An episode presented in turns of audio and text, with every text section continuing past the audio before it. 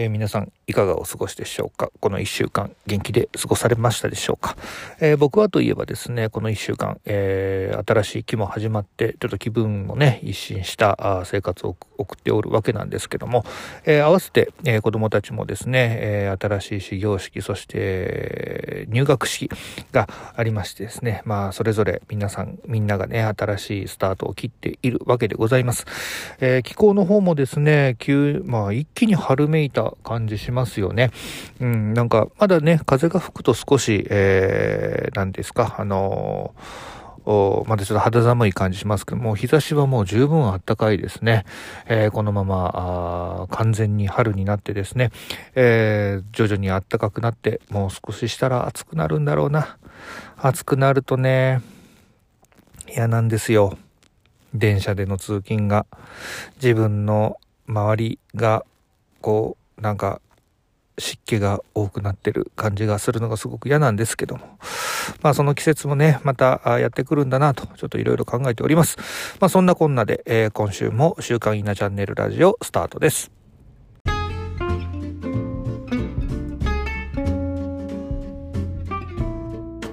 はいどうも稲本でございます、えー、福岡でコミュニケーションや情報伝達に関わる仕事をしておりますさあ今回はですね、えー、まあうん今日これ収録しているのが2023年4月7日現在なんですけども、えー、この時点での、まあ、人工知能関係のね、えー、僕が今感じていることというところをですね、えー、テーマに、え話をしてみようかなと思っておりますが、え本題に入る前に毎度のお知らせとなります、え僕はこのポッドキャストの他に毎日ノートの方に記事を投稿しておりまして、えー、懲りもせず今4年目に突入しております、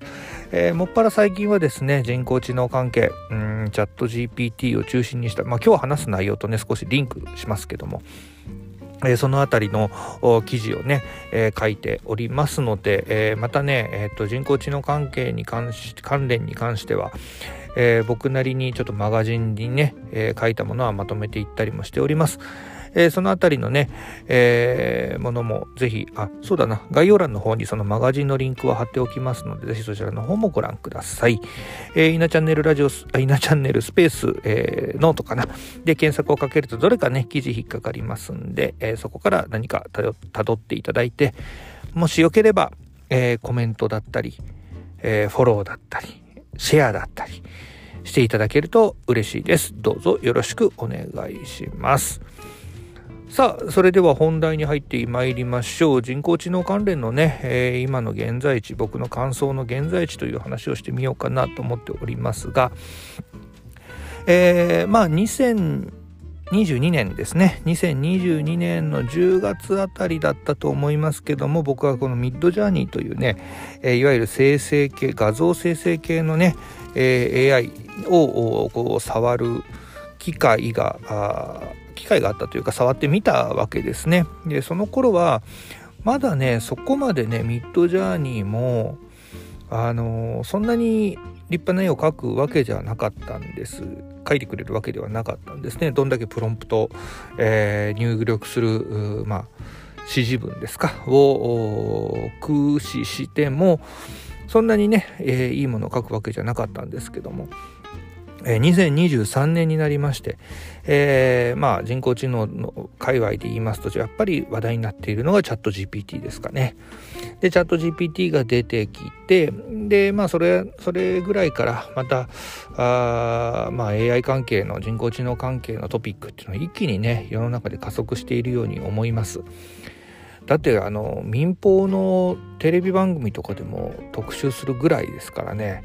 まあ、なかなかテック系の話っていうよりは若干もう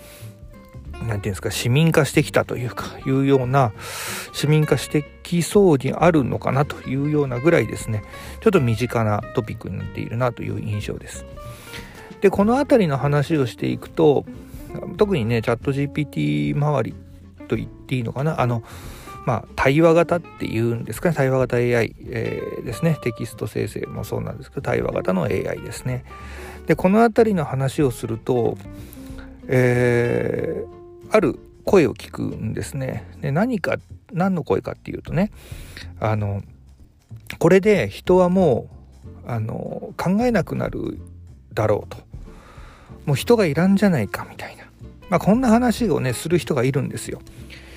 でもねあのー、これ面白いもんで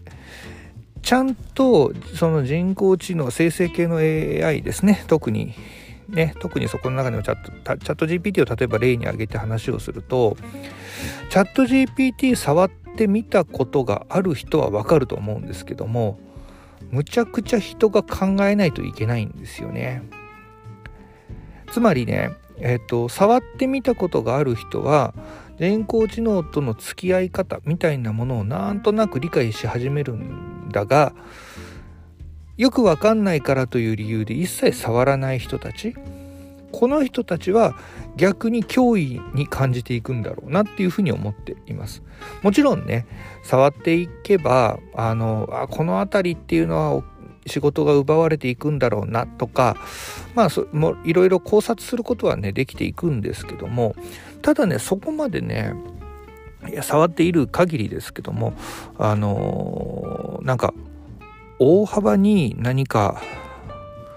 うん差し替わるというかっていうところではないのかなという印象です。要は付き合い方というか、えー、人工知能とのとのコミュニケーションの仕方っていうか、まあ、ここに多分評価が集まっていくんではなかろうかというふうに思ってはいます。えー、というのもねあのこう考えたらいいと思うんですよ。人工知能ってどこを目指してるかっていうと人間の頭脳ですね。いや人間目指してるわけじゃないですか。で人間っていうのはコミュニケーションをとっていかないと生きていけない動物な動物というか生き物なので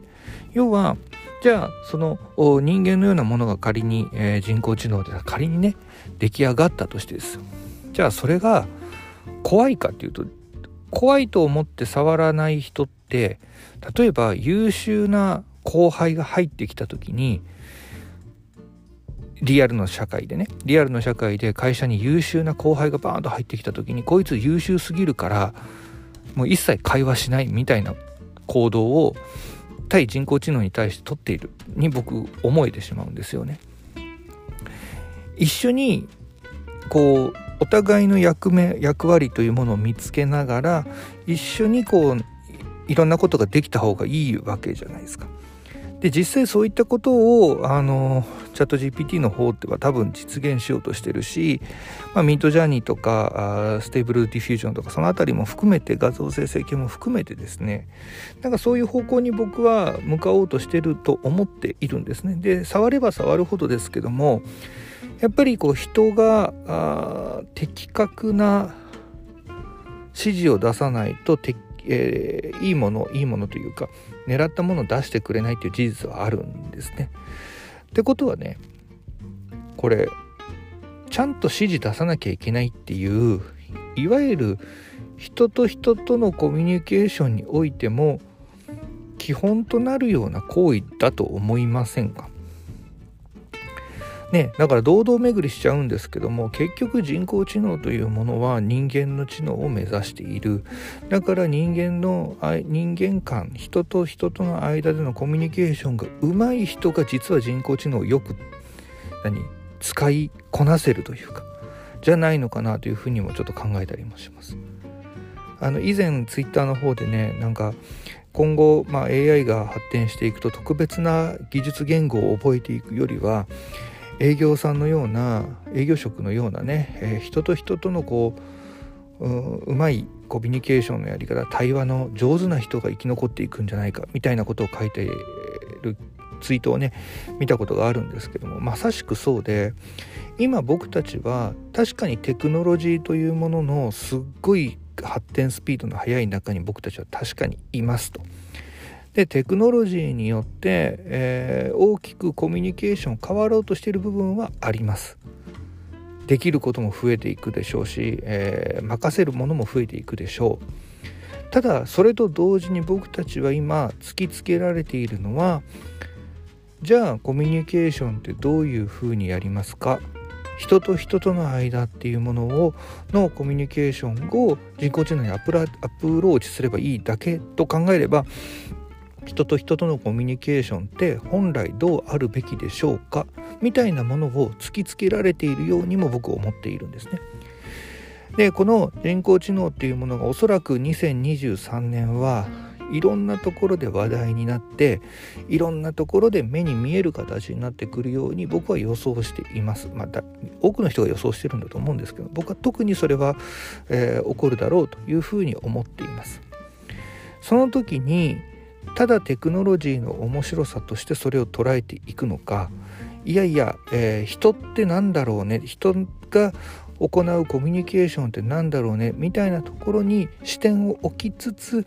自分たちがどのように振る舞っていくのか。自分たちがどのように人工知能と向き合っていくのか。みたいなところを考える時期なのかなというふうに思います。もう SF で SF の話ではなくなったわけだし遠い未来の話でもないんですね。現在進行形でもう横にいるその場所にいるっていうような現象が今起きている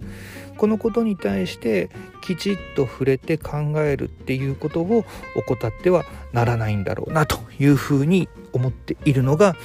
現在地、えー、この2023年4月7日時点の人工知能に対する僕の思いです。えー、ちょっとねなんかずっとまあ、まあ、毎度一人喋りですけども今回はちょっとねいろいろ、うん、考えるところがあって、えー、一部熱くなったりもしたかもしれませんけども、まあ、こんなことを考えているということでございます。まあ、この辺りね、えー、の考えに行き着いた、まあ、変歴というかあの経緯ねに関してはノートの方でね、えー、その都度記事を上げてきておりますのでよかったらねそっちの方も覗いてみてください、えー、先ほど申し上げた通り概要欄の方にマガジンのあの人工知能のねことをまとめたあ記事をまとめたマガジンの URL 記載しておきますのでよかったらねそこフォローしていただければ、まあ、新しい記事が追加されたら通知がいくと思うからですね、えー、ぜひそちらの方も興味があったらアクセスしてみてください。ということで、えー、今回はですね、えー、今話題の、まあ、話題に乗っておこうというのもありましたけども、えー、人工知能に